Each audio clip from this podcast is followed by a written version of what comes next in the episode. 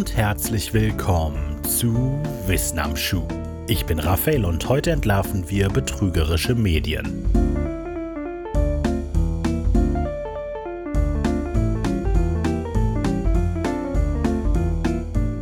Wenn man an den weltberühmten Detektiv Sherlock Holmes denkt, dann kommt einem das Bild eines analytischen Beobachters in den Sinn. Das Bild eines rationalen Denkers, der mit nüchternen Schlussfolgerungen auch die gewieftesten Verbrechen aufklärt. Da ist es vielleicht verwunderlich, dass sein Erfinder Sir Arthur Conan Doyle seine Freundschaft mit dem weltbekannten Magier Harry Houdini über einer fingierten Seance zu Bruch gehen ließ.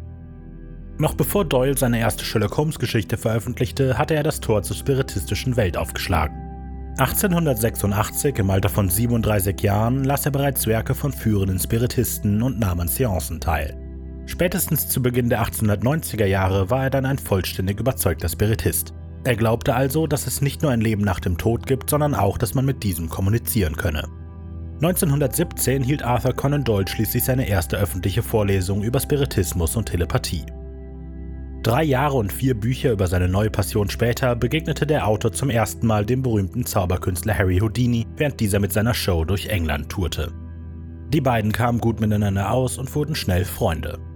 Houdini, der nach dem Tod seiner Mutter auf der Suche nach Beweisen für das Übernatürliche war, nutzte viele Gelegenheiten, um mit seinem neu gewonnenen Freund an Seancen teilzunehmen. Nach zwei Jahren Freundschaft erklärte sich Houdini bereit, an einer Seance teilzunehmen, die Doyle mit seiner Frau ausrichten wollte.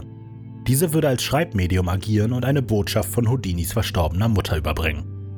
Und tatsächlich schien Lady Doyle mit einem Stift in der Hand in eine Art Trance zu fallen und begann kurz darauf eine Nachricht niederzuschreiben. Scheinbar eine Nachricht von Cecilia, Houdinis Mutter. Aber Houdini war alles andere als überzeugt. Die lange Nachricht war in perfektem Englisch geschrieben, eine Sprache, die seine Mutter zu Lebzeiten kaum beherrschte und vollgepackt mit Dingen, die nicht zu Houdinis Mutter passten. Für ihn war die Realisation, dass Doyles Frau wissentlich oder auch unwissentlich eine gefälschte Botschaft fabriziert hatte, der Tropfen, der das Fass zum Überlaufen brachte. Bis zu seinem Tod führte er einen offenen Kampf gegen Spiritisten und Medien, die behaupteten, für Geld Kontakt zu den Toten aufnehmen zu können. Eine Entscheidung, die ihm die Freundschaft mit Doyle kostete. Mit dem Elend und den Verlusten, die der Erste Weltkrieg hervorgebracht hatte, begann das Business für angebliche Geisterbeschwörer zu florieren. Leute, die mit teilweise ausgewieften Tricks Rat und hilfsuchenden Menschen vorgaukelten, mit den Toten reden zu können, um ihnen Geld aus der Tasche zu ziehen, waren von nun an Houdinis erklärte Feinde.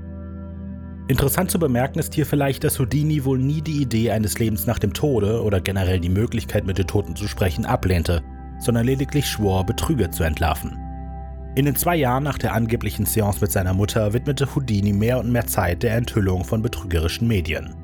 Er veröffentlichte Artikel, in denen er populäre Tricks des Spiritisten enthüllte und trat 1924 sogar einem Komitee des angesehenen Wissenschaftsmagazins Scientific America bei, das sich mit der Untersuchung von übernatürlichen Fähigkeiten befasste.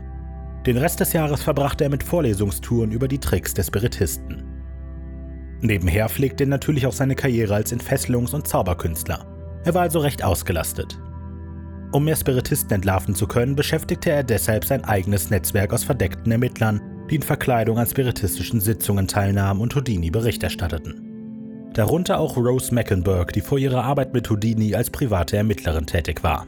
Einer ihrer Fälle, ein Investor hatte viel Geld verloren, nachdem er den Tipp eines Mediums akzeptiert hatte, brachte sie schließlich dazu, sich an Houdini zu wenden. Dieser schien sichtlich beeindruckt von ihr und bat ihr an, für ihn zu arbeiten. Er würde sie in Betrugsmaschen des Spiritisten unterrichten und sie würde das Gelernte und ihren scharfen Verstand einsetzen, um Betrüger zu entlarven.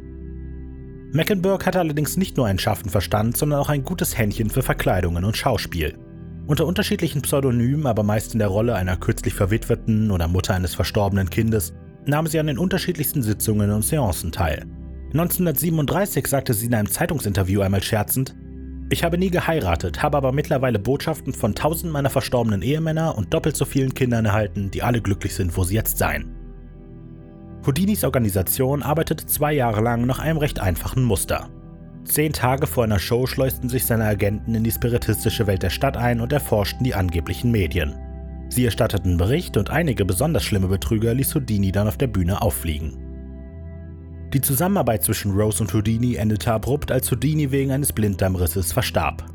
Ihre Arbeit setzte sie dennoch fort und tourte, wie auch Houdini schon, durch das Land, um Vorlesungen zu geben, Seancen zu besuchen und im Auftrag von Versicherungen oder ähnlichen spiritistischen Behauptungen auf den Grund zu gehen. Sie sagte, dass sie in ihrer aktiven Karriere mit mehr als 1000 Medien und Spiritisten zu tun hatte und bislang keinen getroffen hatte, der nicht ein Betrüger war. Der Vollständigkeit halber sollte zum Ende der Folge noch erwähnt werden, dass Houdini im Falle seines Todes versuchen wollte, mit einem Codewort Kontakt in die sterbliche Welt aufzunehmen. Ob es ihm gelang oder nicht, ist eine komplexere Frage, als man meinen sollte und ein Thema für eine spätere Folge.